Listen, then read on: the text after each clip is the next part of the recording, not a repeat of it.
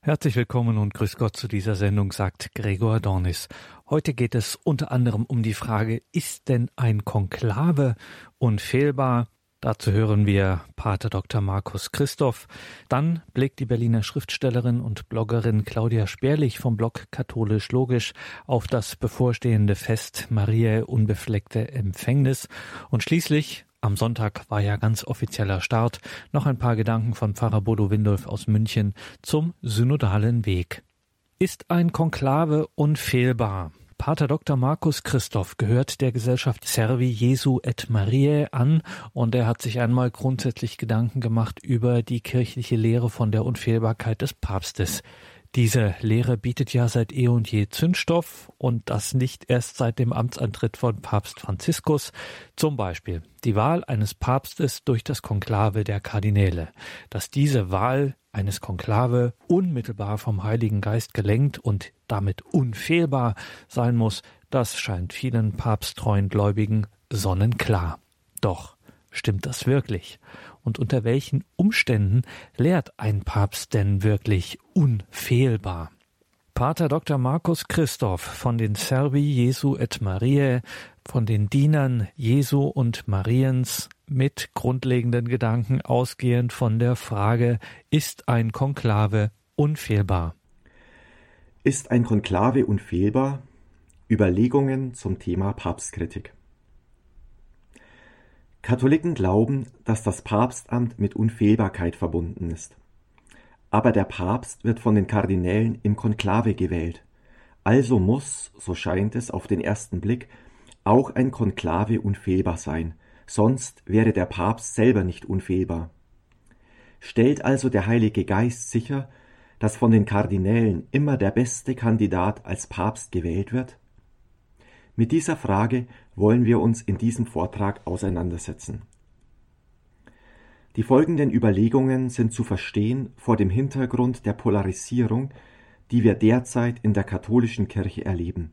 Während die einen Papst Franziskus als Heilsbringer feiern, der die Kirche in eine goldene Zukunft führen wird, bewerten die anderen sein bisheriges Pontifikat eher kritisch. Und in diesem Zusammenhang wird immer wieder geäußert, die Wahl eines Papstes durch die Kardinäle im Konklave sei unfehlbar vom Heiligen Geist gelenkt. Stimmt das? Gleich zu Beginn die ganz einfache und kurze Antwort. Das Konklave der Kardinäle ist nicht unfehlbar. Es gibt keine Garantie, dass die Kardinäle bei einer Papstwahl immer den besten und geeignetesten Kandidaten wählen. Die Idee eines unfehlbaren Konklaves hat noch nie zum katholischen Glauben gehört. Sie ist auch in keiner Weise notwendig, um die Unfehlbarkeit des Papstes zu begründen. Der Papst ist nicht unfehlbar, weil er von unfehlbaren Kardinälen gewählt wurde, sondern, und das ist viel besser, weil Gott selbst ihn bei bestimmten Handlungen seines Amtes vor Irrtum bewahrt, egal wie groß oder wie klein die Fähigkeiten sind, die er selber für dieses Amt mitbringt. Ist es dann also letztlich egal, wen die Kardinäle zum Papst wählen, weil ja seine Irrtumslosigkeit nicht von seiner eigenen Fähigkeit abhängt, sondern von der Zusage Gottes, den Papst unfehlbar zu machen? Könnte man also ohne Schaden irgendjemand zum Papst wählen, auch jemanden, der dazu völlig unbegabt ist, weil Gott anschließend sowieso dafür sorgt, dass er als Papst immer optimal entscheidet? Doch so einfach ist die Sache nicht. Die Antwort wird unmittelbar klar, wenn man sich überlegt, worin die Unfehlbarkeit des Papstes eigentlich besteht. Denn der Papst ist zwar tatsächlich unfehlbar, zumindest manchmal, aber er ist auch sehr oft fehlbar. Was bedeutet das genau? Für Katholiken steht die Unfehlbarkeit des Papstes fest. Die Bibel ist nicht die alleinige Grundlage unseres Glaubens. Jesus hat seiner Kirche das Papstamt geschenkt, und zwar als Instrument für eine unverfälschte Weitergabe des Glaubens durch die Jahrhunderte. Vor allem durch das Papstamt gewährleistet Gott, dass sich die Menschen auch 2000 Jahre nach der Himmelfahrt Christi noch sicher sein können, die Botschaft Jesu unverkürzt und vollständig bewahrt zu erhalten. Der amerikanische Theologe Scott Hahn, der als protestantischer Pastor unter großen Schwierigkeiten zur katholischen Kirche konvertiert ist, beschreibt die Notwendigkeit des Papstamts und seiner Unfehlbarkeit mit folgendem Beispiel. Als die Gründungsväter der USA ihrem Land die Verfassung gaben, beließen sie es nicht bei diesem Dokument und der Aufforderung, jeder Bürger möge sich doch vom Geist George Washingtons leiten lassen, denn in diesem Fall würde in den USA heute längst Anarchie herrschen. Vielmehr setzten die Gründungsväter neben der Verfassung zusätzlich eine Regierung ein, bestehend aus Präsident, Kongress und höchstem Gericht. Die Aufgabe dieser Gremien besteht darin, die Verfassung auszulegen und für deren Umsetzung zu sorgen. Wenn dies schon für ein einzelnes Land notwendig ist, so fragt Scott Hahn, um wie viel mehr ist das notwendig für die Leitung einer weltweiten Kirche? Und darum hinterließ Christus seinen Jüngern nicht nur ein Buch plus seinen Heiligen Geist, er gab seinen Aposteln auch keinen Auftrag, Bücher zu verfassen, weniger als die Hälfte von ihnen hat er überhaupt Texte geschrieben, die ins Neue Testament aufgenommen wurden, aber Jesus sagte ausdrücklich zu Petrus, Du bist Petrus, und auf diesen Felsen werde ich meine Kirche bauen, und die Pforten der Unterwelt werden sie nicht überwältigen. Matthäus Kapitel 16. Auf diese Verheißung geht das Dogma von der Unfehlbarkeit des Papstes zurück, das vom Ersten Vatikanischen Konzil 1870 formuliert wurde. Viele Menschen empfinden speziell diesen Glaubenssatz der katholischen Kirche als eine Zumutung. Ist es nicht arrogant, wenn ein Mensch für sich Unfehlbarkeit beansprucht? Ist eine Kirche, die sich selber für unfehlbar hält, nicht anmaßend und überheblich? Aber es handelt sich hier um ein Missverständnis. Manfred Lütz hat in seinem Buch Der Skandal der Skandale pointiert darauf hingewiesen, dass die Definition der Unfehlbarkeit des Papstes durch das Erste Vatikanische Konzil kein Ausdruck einer reaktionären Selbstüberschätzung war, als was es heute oft verstanden wird, sondern im Gegenteil die weitestmögliche liberale Beschneidung der Autorität des Papstamtes. Man stand damals vor der Frage, wie die Zuverlässigkeit der kirchlichen Überlieferung durch die Jahrhunderte genauer zu verstehen ist besitzt die Kirche die besondere Gabe, dass Gott alle ihre, ihrer Glieder zu jeder Zeit vor jedem Irrtum bewahrt? Wohl kaum. Aber werden die einzelnen Glieder der Kirche wenigstens direkt nach der Taufe vor persönlichem Irrtum bewahrt? Auch das nicht. Aber wenigstens alle Priester? Auch nicht. Oder die einzelnen Ortsbischöfe? Auch nicht. Aber wenigstens die Kardinäle? Nicht einmal sie.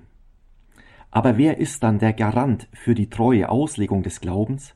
Ist wenigstens der Papst immer dann, wenn er spricht, unfehlbar? Nein, selbst das war dem ersten Vatikanischen Konzil zu viel. Ist der Papst wenigstens unfehlbar, wenn er zum Beispiel in der Liturgie predigt? Nein, auch das nicht. Die weitestmögliche Einschränkung der Kirche in ihrer Lehrautorität lautete, nur dann, wenn sich der Papst ausdrücklich auf seine Lehrautorität als Papst und Nachfolger des heiligen Petrus beruft und wenn es sich bei der Sache um ein Thema des Glaubens oder der Sitten handelt, nur dann ist ihm der besondere Beistand des Heiligen Geistes zugesagt, der ihn in diesem einen speziellen Fall unfehlbar macht. Mit anderen Worten, der Papst ist eigentlich fast nie unfehlbar. Manfred Lütz schreibt, Zitat, das Unfehlbarkeitsdogma wirkt daher eher als Unfehlbarkeitsverbot. Es begrenzt Rechthaberei, verhindert Selbstüberschätzung und Sektenbildung. Im Grunde könnte man es liberal nennen. Zitat Ende. In der Sprache des Ersten Vatikanischen Konzils klingt das freilich etwas anders. aber hat letztlich genau den gleichen Inhalt. Dort heißt es, ich zitiere, wenn der römische Bischof ex cathedra spricht, das heißt, wenn er in Ausübung seines Amtes als Hirte und Lehrer aller Christen Kraft seiner höchsten apostolischen Autorität entscheidet, dass eine Glaubens- oder Sittenlehre von der gesamten Kirche festzuhalten ist, dann besitzt er mittels des ihm im seligen Petrus verheißenen göttlichen Beistands jene Unfehlbarkeit, mit der der göttliche Erlöser seine Kirche bei der Definition der Glaubens- oder Sittenlehre ausgestattet sehen wollte. Und daher sind solche Definitionen des römischen Bischofs aus sich, nicht aber aufgrund der Zustimmung der Kirche unabänderlich. Zitat Ende. Erstes Vatikanisches Konzil, Konstitution Pastor Eternus Nummer 4. Das Zweite Vatikanische Konzil griff diese Lehre exakt auf und wiederholte sie. Ich zitiere auch hier Dieser Unfehlbarkeit erfreut sich der römische Bischof, das Haupt des Kollegiums der Bischöfe, Kraft seines Amtes, wenn er als oberster Hirte und Lehrer aller Christgläubigen, der seine Brüder im Glauben stärkt, eine Lehre über den Glauben oder die Sitten in einem endgültigen Akt verkündet. Dann nämlich trägt der römische Bischof seine Entscheidung nicht als Privatperson vor, sondern legt als oberster Lehrer der gesamten Kirche, dem auf einzigartige Weise die Gnadengabe der Unfehlbarkeit der Kirche selbst innewohnt, die Lehre des katholischen Glaubens aus bzw. schützt sie. Zitat Ende, Zweites Vatikanisches Konzil Lumen Gentium Nummer 25. In den allermeisten Fällen, wenn der Papst spricht, ist er also fehlbar, wie alle anderen Menschen auch. Sogenannte Ex-Cathedra-Entscheidungen des Papstes sind extrem selten.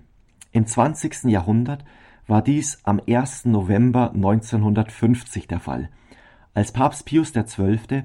Das Dogma von der leiblichen Aufnahme Mariens in den Himmel verkündete.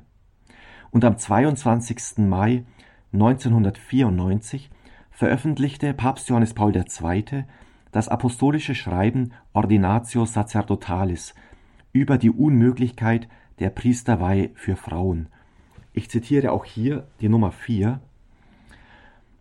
Obwohl die Lehre über die nur Männern vorbehaltene Priesterweihe sowohl von der beständigen und umfassenden Überlieferung der Kirche bewahrt, als auch vom Lehramt in den Dokumenten der jüngeren Vergangenheit mit Beständigkeit gelehrt worden ist, hält man sie in unserer Zeit dennoch verschiedenerorts für diskutierbar.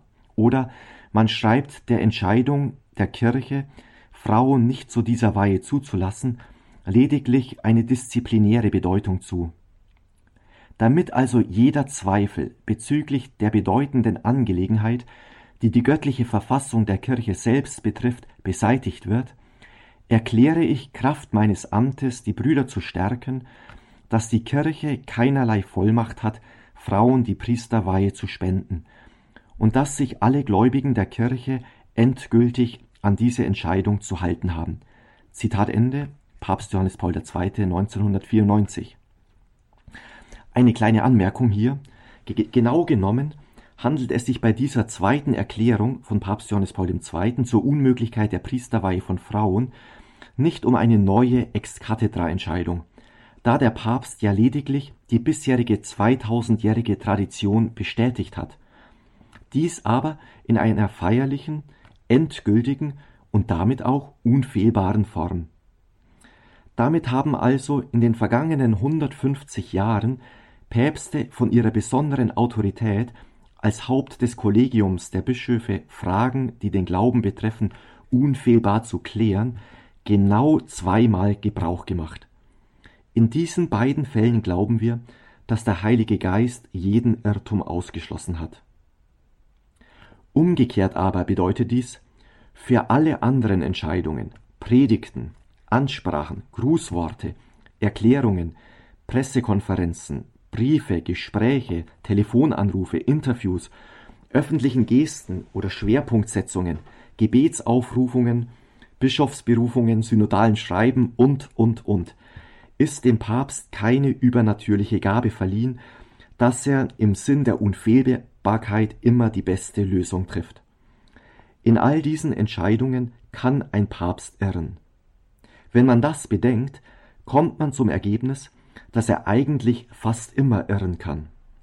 Genau darum bezeichnet Manfred Lütz die Eingrenzung der Unfehlbarkeit des Papstes, wie sie vom Ersten Vatikanischen Konzil vorgenommen wurde, als die liberalste aller möglichen Lösungen, als ein Unfehlbarkeitsverbot. Was folgt daraus für das Konklave? Wenn selbst der Papst in fast allen Fällen fehlbar ist, dann auch die Kardinäle, auch in einem Konklave. Die katholische Kirche hat eine große Zahl heiliger Päpste hervorgebracht.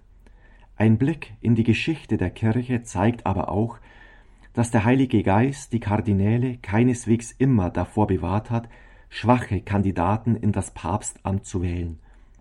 In der ersten großen dogmatischen Glaubenskrise der Kirche dem Arianismus im vierten Jahrhundert, der die Gottheit Jesu leugnete, wurde diese Irrlehre von den Päpsten oft nur recht zögerlich bekämpft. So unterschrieb der Legat von Papst Liberius im Jahre 353 die Verurteilung des später heilig gesprochenen Athanasius, der als großer Kämpfer gegen den Arianismus in die Geschichte einging. Zwei Jahre später bestätigten über 500 Bischöfe auf dem Konzil von Mailand das Verdikt über Athanasius. 357 unterschrieb derselbe Papst Liberius die halbarianische Formel von Sirmium und warf Bischof Athanasius vor, sich wegen der Benutzung des Begriffs wesensgleich in Bezug auf den Sohn, also Gott Vater und Sohn sind wesensgleich, von der Kirche getrennt zu haben – der Fall zeigt sehr deutlich, wie sich ein Papst im Umgang mit Parteiungen und Streitigkeiten in der Kirche irren kann. Anfang des fünften Jahrhunderts dann verteidigte Papst Zosimus den Heretiker Pelagius als vermeintlich vollkommen rechtgläubig. Im sechsten Jahrhundert nahm Papst Vigilius eine sehr unklare Position im Streit um die heretische Lehre des Monophysitismus ein, also der Irrlehre, Jesu hätte nur eine göttliche Natur, aber keine menschliche gehabt. Und der Papst unterschrieb ein entsprechendes päpstliches Urteil. Im siebten Jahrhundert approbierte Papst Honorius eine weitere problematische Vermittlungsformel zwischen dem Monophysitismus und der katholischen Rechtgläubigkeit, die schließlich zur Häresie des Monotheletismus führte, der Irrlehre, Jesus hätte nur einen göttlichen Willen gehabt, aber keinen menschlichen. Die genaue Bedeutung der verschiedenen Irrlehren können wir hier übergehen. Sie lässt sich in jedem Lexikon nachlesen. Wichtig für unsere Frage ist, dass in der Geschichte der Kirche die Päpste keineswegs in allen Fällen die besten Entscheidungen getroffen haben, dass beileibe nicht immer die besten Kandidaten auf dem Stuhl Petri gewählt wurden. In der Zeit des sogenannten Saeculum obscurum, des dunklen Jahrhunderts, war das Papsttum auf unvorstellbare Weise ein Spielball politischer Ränkespiele in der Stadt Rom. Von 882 bis 1046 sah die Kirche 45 Päpste und Gegenpäpste, von denen 15 abgesetzt und 14 ermordet, eingekerkert oder verbannt wurden.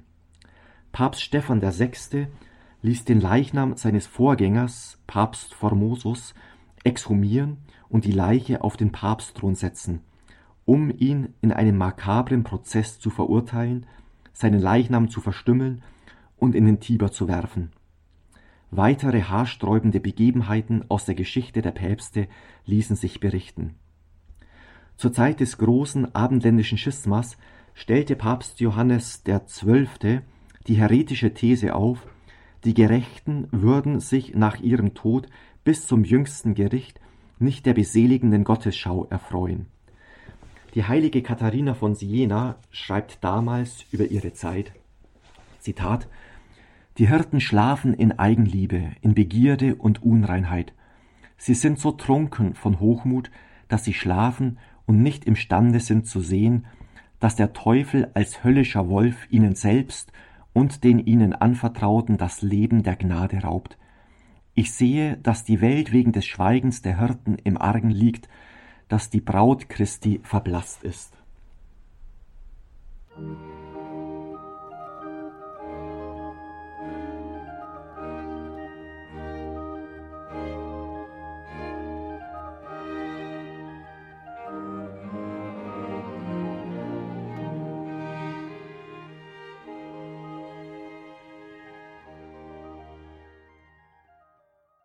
Welche praktischen Folgerungen können wir aus all dem ziehen?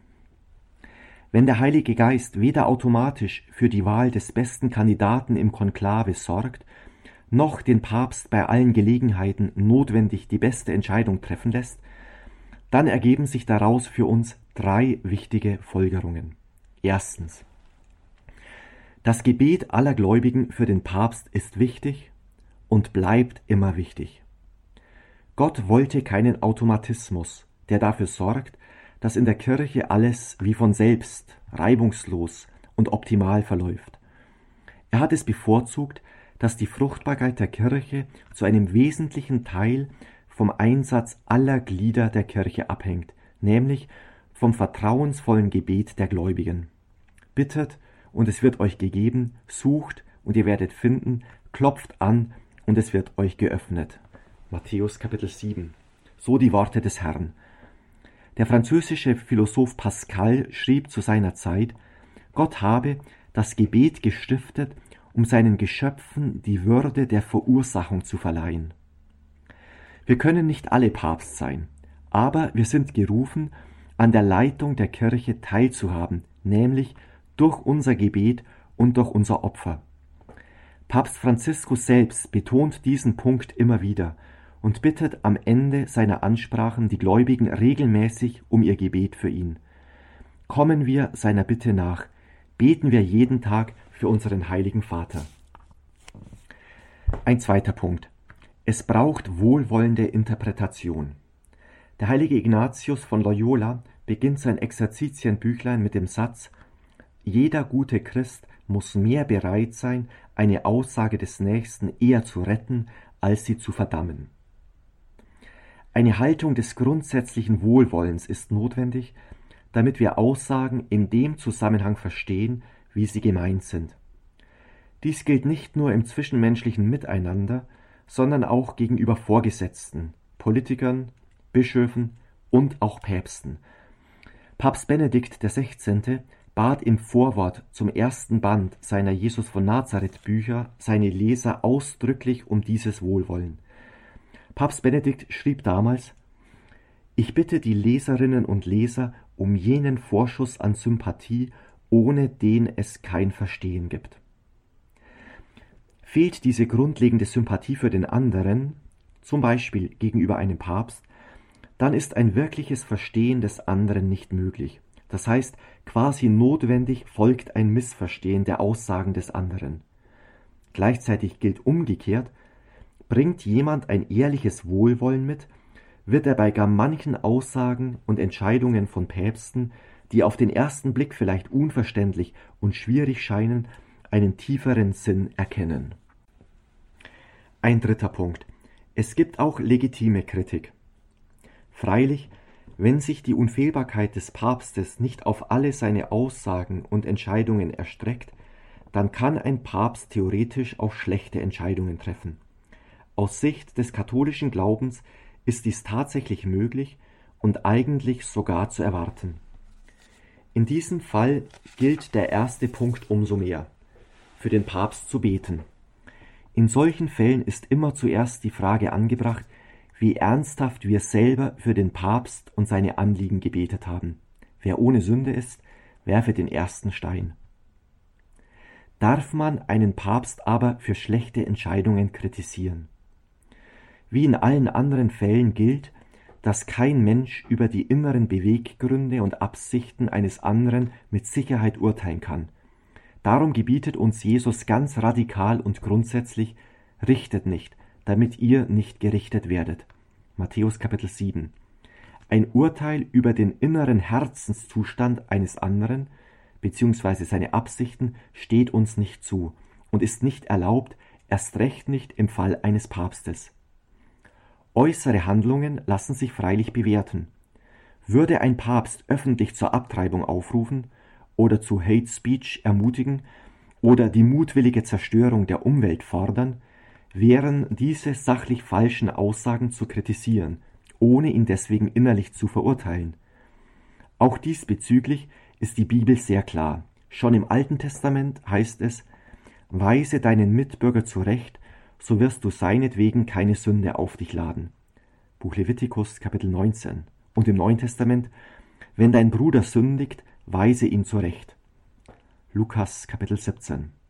Freilich, Kritik braucht immer eine angemessene Form.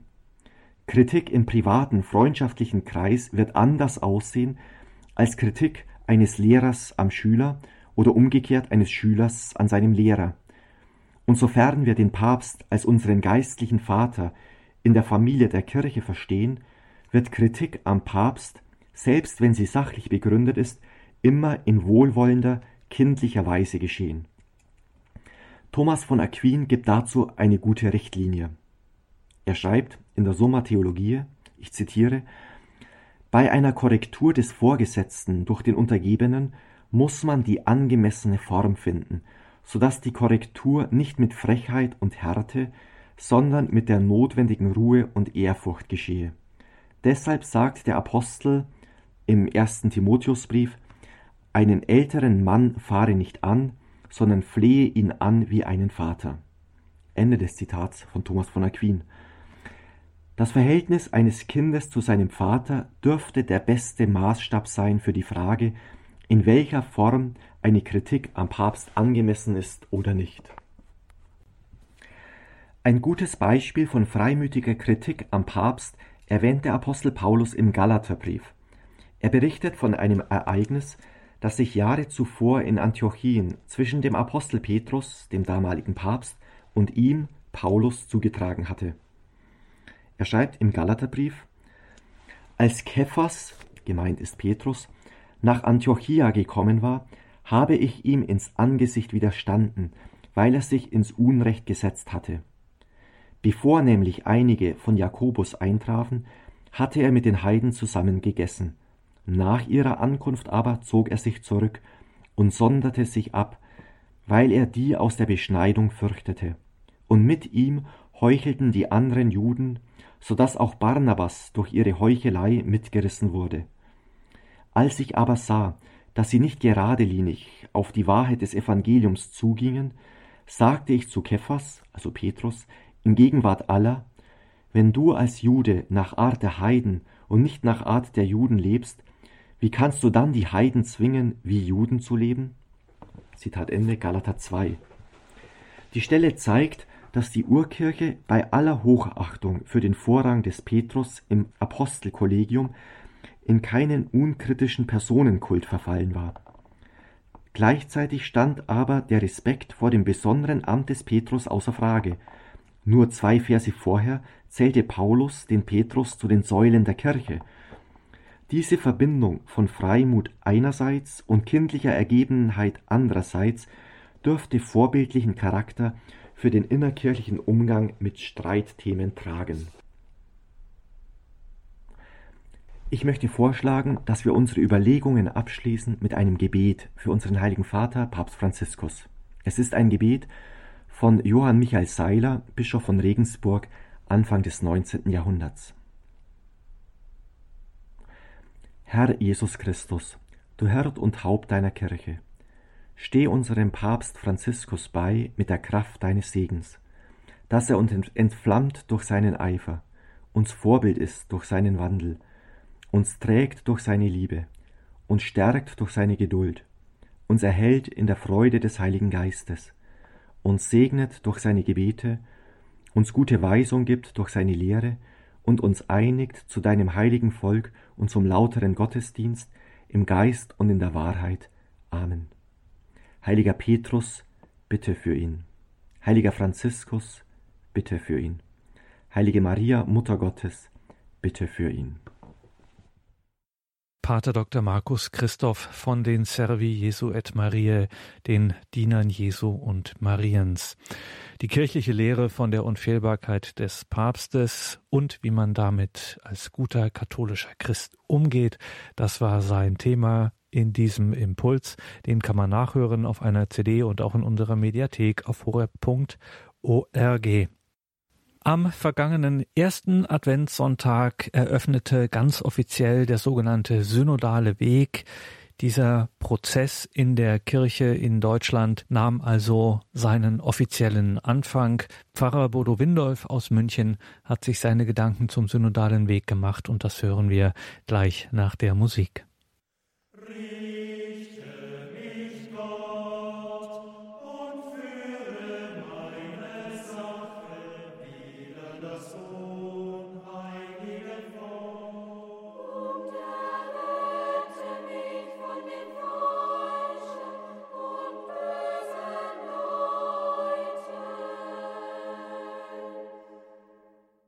da sind wir wieder in der Credo-Sendung.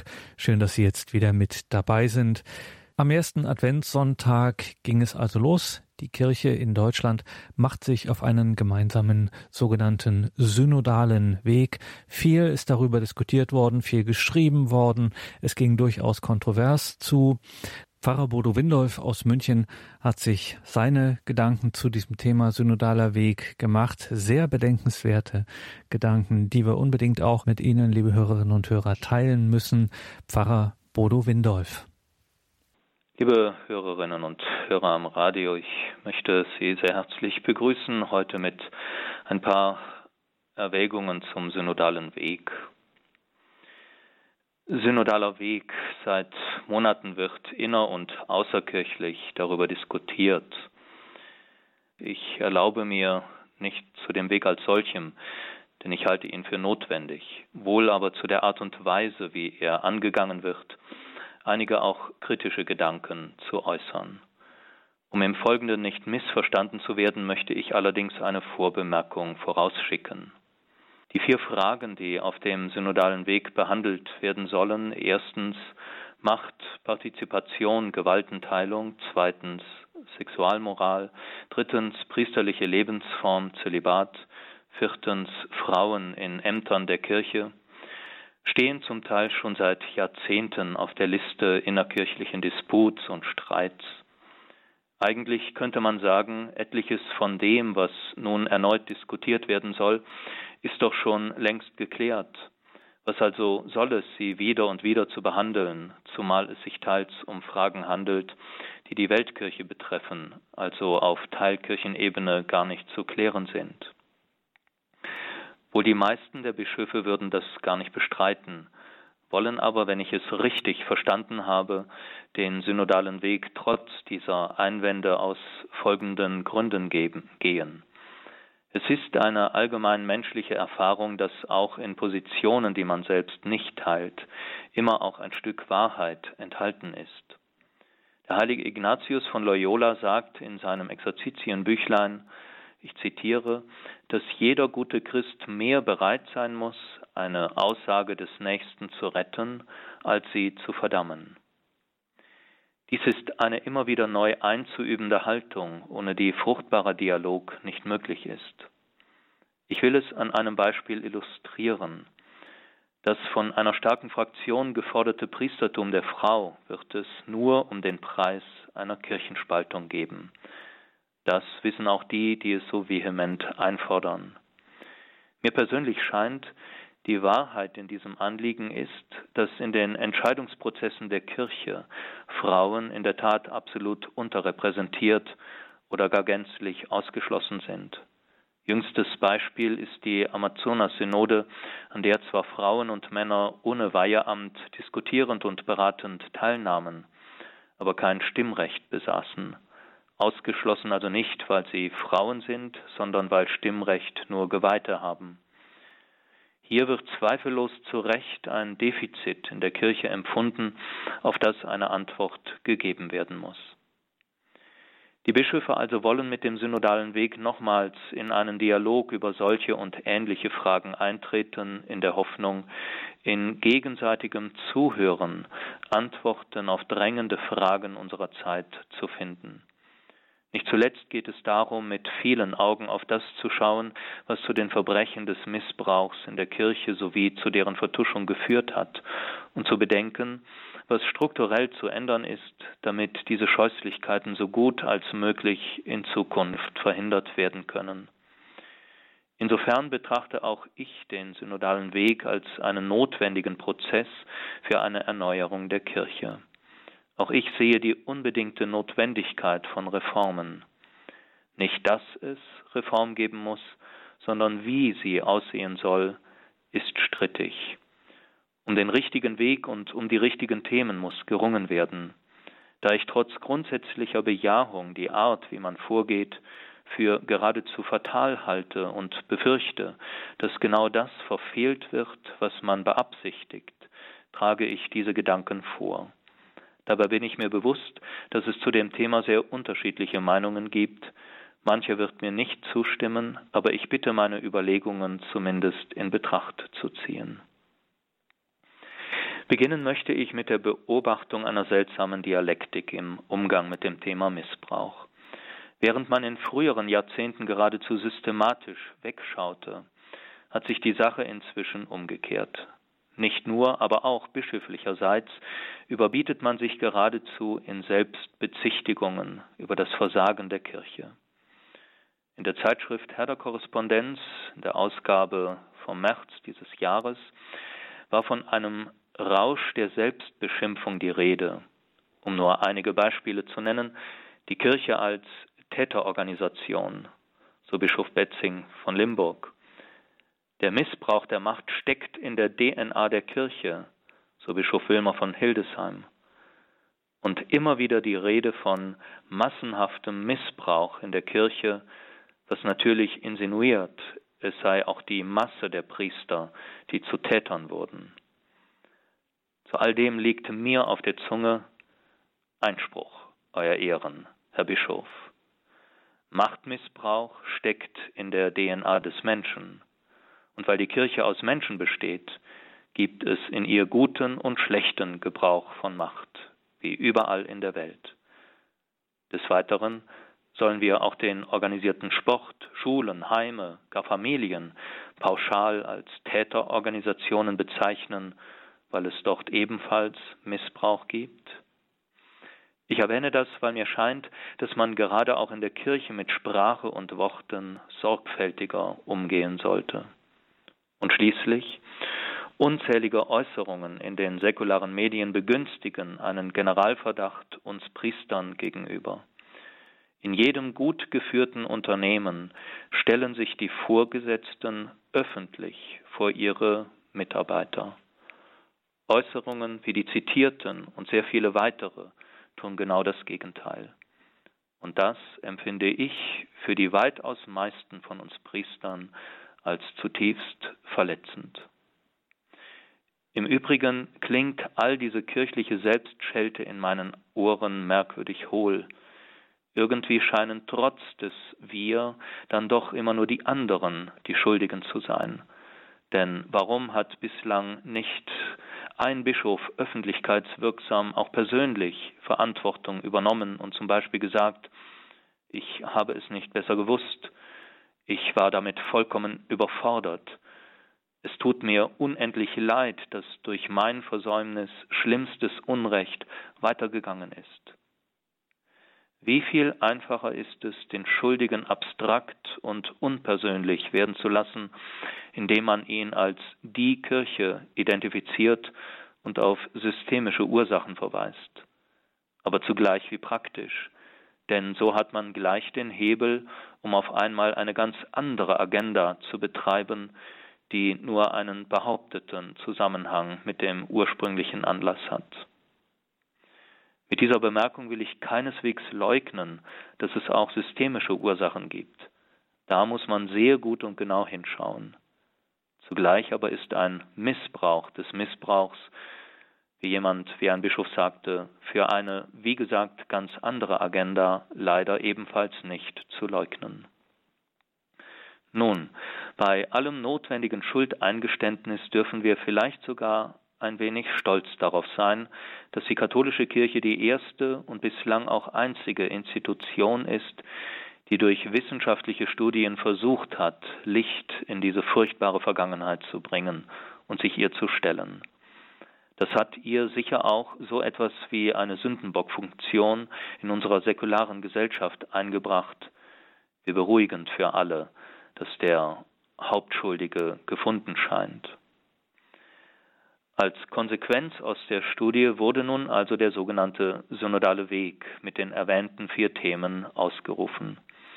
Von Anfang an wurde darauf gedrängt, diesmal dürfe nicht schon wieder nur diskutiert und palavert werden, sondern es müssten endlich auch verbindliche Ergebnisse herauskommen. Zugleich ist zu hören, mit den erwarteten Ergebnissen würde Deutschland eine Vorreiterrolle für die Kirche spielen. Ich frage mich, ob nicht einmal mehr deutsche Selbstüberschätzung Pate steht für solche Gedankenspiele. Klingen sie doch allzu sehr nach dem Slogan an deutschem Wesen soll die Kirche genesen. Ich persönlich fürchte das genaue Gegenteil. Dass es nämlich angesichts dieser hochfliegenden Erwartungen am Ende vor allem sehr viel Enttäuschung und Frustration geben wird, mit bischöflichem Segen und teutonischer Gründlichkeit geradezu vorprogrammiert. Sicher, an ein paar Stellschrauben wird gedreht werden, mehr Frauen in Leitungspositionen, mehr weibliche Mitwirkung bei Entscheidungsprozessen, mehr Gewaltenteilung zum Beispiel in Form einer Verwaltungsgerichtsbarkeit, die auch Laien größere Verantwortung gibt und zu mehr Kontrolle über klerikales Machtgebaren führt, Ziele, die ich uneingeschränkt bejahe. Am Ende aber wird, so meine Prognose, wesentlich weniger herauskommen, als sich viele erhoffen. Es sei denn, man wolle sich von der Weltkirche abspalten. Aber ich sehe nicht einen einzigen Bischof, der daran auch nur im entferntesten denken würde. Man muss daher kein Prophet sein, um vorauszusagen, das Erreichte wird nicht zur Befriedung führen. Im Gegenteil, im Fokus wird das Nicht-Erreichte stehen, man wird sich einmal mehr darin bestätigt sehen, dass diese Kirche reformunfähig und daher mit ihr kein Staat zu machen sei. In der Konsequenz wird es zu noch mehr Abkehr von ihr führen. Aber auch für den Fall, dass dann doch weitreichendere Beschlüsse gefasst würden, ist vorgesorgt. Denn Kardinal Marx hat angekündigt, dass die Ergebnisse des synodalen Weges selbstverständlich dem Papst zur Begutachtung vorgelegt würden. Es scheint also, dass das Verbindliche dann wohl doch nicht so verbindlich sein soll, zumal die Umsetzung ausdrücklich jedem Bischof anheimgestellt bleiben wird. Aber damit steht auch schon fest, wem der schwarze Peter zugeschoben und wer daher auch schuld an der Enttäuschung sein wird. Natürlich einmal mehr Rom zusammen mit den reaktionären Bremsern hierzulande. Ich möchte hinzufügen, wie froh ich wäre, sollte sich herausstellen, dass sich diese meine Befürchtungen als falsch herausstellen sollten. Dann aber gab es eine Überraschung, mit der niemand gerechnet hatte. Ein langer Brief, den Papst Franziskus am 29. Juni, dem Hochfest Peter und Paul, an das pilgernde Volk Gottes in Deutschland gesendet hat. In diesem mit Herzblut geschriebenen Brief spürt man vor allem Sorge, Sorge um die Kirche in Deutschland, Sorge wegen einer möglichen Kirchenspaltung, Sorge um die Einheit der Kirche. Mit dem Brief kam Franziskus also seiner obersten Pflicht nach, nämlich als Kirchenoberhaupt der Einheit der Kirche zu dienen.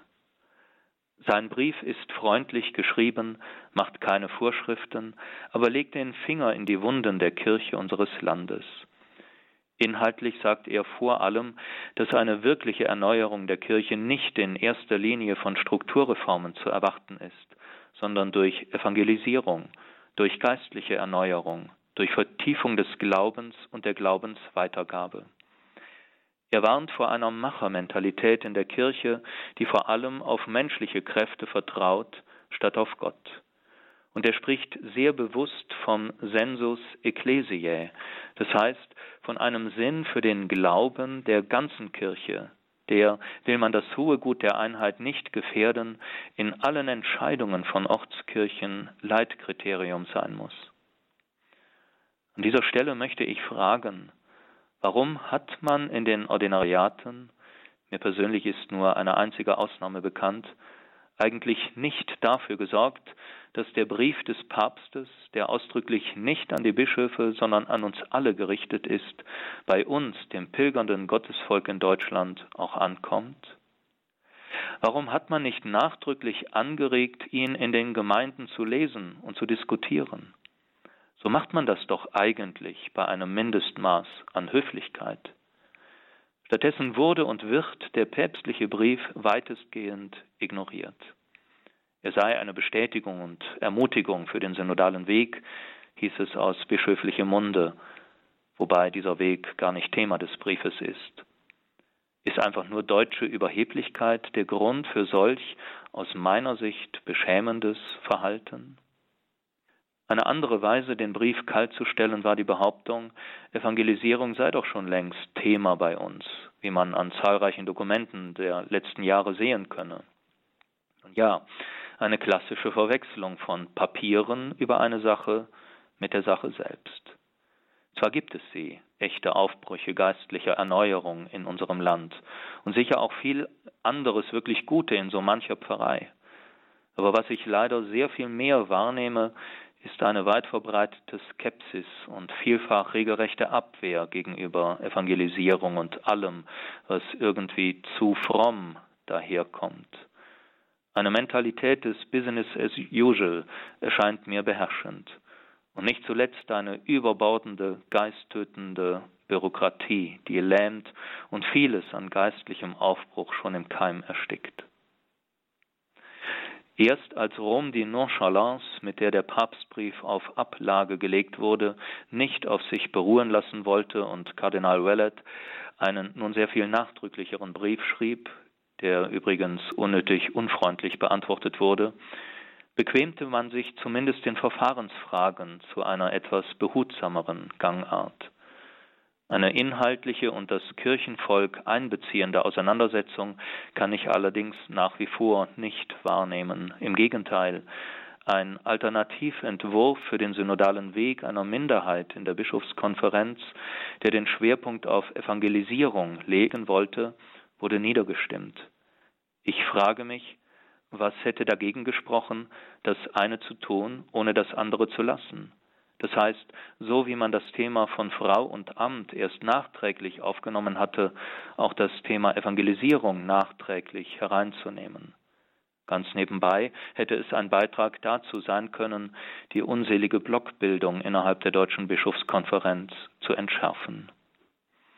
Im Übrigen hätte man so auch dem Eindruck einer großen Einseitigkeit der Themen begegnen können. Falls die vier Vorgesehenen wirklich das eigentliche Problem der Kirche wären, um heute noch zukunftsfähig sein zu können, wie manche meinen, dann müssten der evangelischen Kirche nach gerade die Türen eingerannt werden. Denn in ihr ist ja schon längst realisiert, was diesbezüglich von vielen Delegierten gefordert wird. Dass das aber der Fall wäre, also doch tatsächlich die Kirchen voll und voller würden, ist jedenfalls mir nicht bekannt. Im Grunde sieht man hier ad experimentum, dass die Probleme der Kirche in unserem Land letztlich ganz anderer Art sind.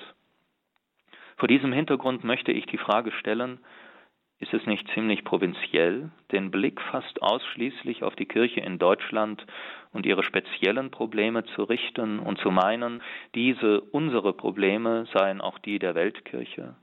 Natürlich ist auch die Kirche in anderen Ländern mit Fragen wie bei uns beschäftigt. Aber das betrifft auch überwiegend Gegenden, in denen eine oft satt und behäbig gewordene Kirche schrumpft. Was hindert uns eigentlich, dorthin zu schauen, wo die Kirche wächst? Warum gibt es hierzulande so wenig Bereitschaft, in einer gewissen Demut auch einmal von Ländern, zum Beispiel in Afrika und Asien, zu lernen, in denen die Kirche ungleich lebendiger ist als bei uns. Denn es gibt sie, lebendige und wachsende Gemeinden, in denen die Seelsorge übrigens mitnichten vor allem Priester und sogenannte Hauptamtliche tragen, sondern ganz wesentlich Frauen und Männer, denen es nicht um Macht geht, sondern die berührt und ergriffen sind von Jesus Christus und deren größter Wunsch ist, ihn, Christus, in die Herzen der Menschen, der Kinder, Jugendlichen, Erwachsenen einzupflanzen. Getaufte, die gerade so ihr Taufpriestertum leben. Könnte es nicht sein, dass Gott uns und der Kirche insgesamt durch den Priestermangel auch sagen möchte, bringt endlich mehr das Tauf- und Firmpriestertum aller Gläubigen zur Geltung? Daher, ihr getauften Frauen und Männer, lebt viel bewusster dieses euer Tauf- und Firmpriestertum. Darauf kommt es an, nicht darauf, ob du am Altar stehst oder nicht. So möchte ich schließen mit einer letzten Bemerkung. Papst Franziskus spricht in seinem Brief von Gebet und Fasten. Auch das wird meiner Wahrnehmung nach von den Beteiligten des synodalen Weges schlicht ignoriert. Warum wird dieser Weg, statt nur einer für ein paar Delegierte zu sein, nicht zu einem Weg der ganzen Kirche unseres Landes? Warum wird nicht aufgerufen zu dem, womit Jesus das Neue seiner Botschaft den Menschen nahebrachte? Die Zeit ist erfüllt, das Himmelreich ist nahe, kehrt um und glaubt an das Evangelium. Das Wort Umkehr sucht man meines Wissens in den Arbeitspapieren für die Synode vergeblich. Man stelle sich das einmal vor, dass für dieses Grundwort Jesu und der ganzen Bibel auf dem synodalen Weg offensichtlich kein Bedarf ist. Läuft da nicht etwas grundlegend falsch oder habe ich es einfach nur überhört? Warum wird daher der Vorschlag von Papst Franziskus nicht aufgegriffen und gesagt, wir alle, Bischöfe, Priester, Frauen und Männer im kirchlichen Dienst, Gläubige, wir kehren miteinander um und als Zeichen wollen wir an bestimmten Tagen gemeinsam beten und warum nicht auch fasten, damit der synodale Weg wirklich getragen wird von der Kraft des Heiligen Geistes und der ganzen Kirche. Dann kann vielleicht das geschehen, worauf es letztlich allein ankommt und ohne das die Kirche einfach nur überflüssig ist. Wir alle miteinander, Weihepriester und Taufpriesterinnen und Taufpriester. Wir wollen den Menschen unserer Zeit das geben, was ihnen ohne die Kirche versagt bleibt, weil wir von Jesus Christus berührt sind, wollen wir Sie einladen, die Freundschaft mit ihm, Christus, zu entdecken, damit Sie erfahren, was letztlich nur er geben kann. Vergebung, Versöhnung, Heilung, Freude, Hoffnung, auch über dieses Leben hinaus und in all dem seine alles Verstehen übersteigende Liebe.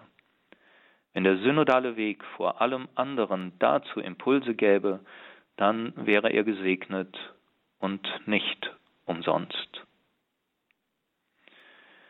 Am Schluss möchte ich Ihnen noch mitteilen, was ich am vergangenen ersten Adventssonntag in meiner Münchner Pfarrei Christus Erlöser den Gläubigen versucht habe, ans Herz zu legen, nämlich an jedem Freitag ein Gebet eigener Wahl im Anliegen des synodalen Weges zu beten.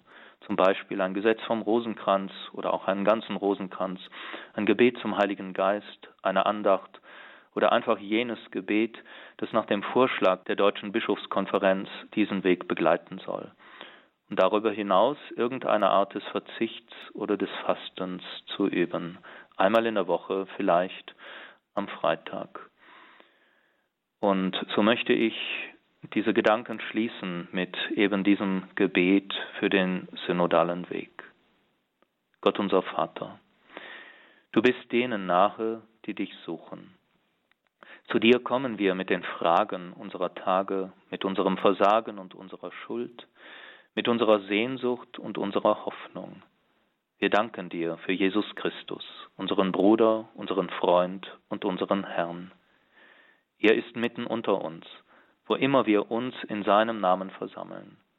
Er geht mit uns auf unseren Wegen.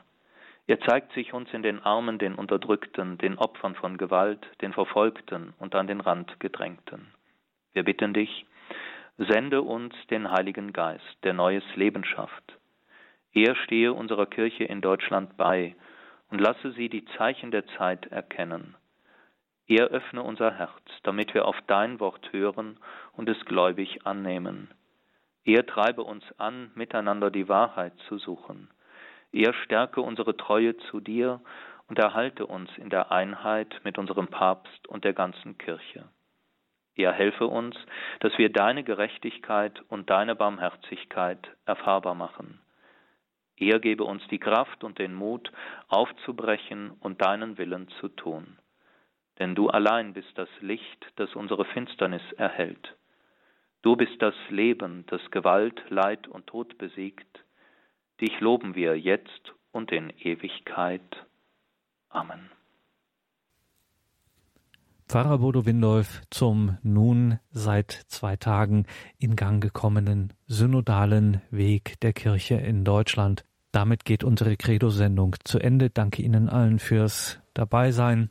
Das alles kann man nachhören auf CD und in der Mediathek von Radio Horeb, horeb.org bzw. Radio Horeb App. Danke Ihnen allen fürs Dabeisein. Jetzt um 21.30 Uhr die Reihe nachgehört. Einen gesegneten Abend und eine behütete Nacht wünscht Ihr Gregor Dornis.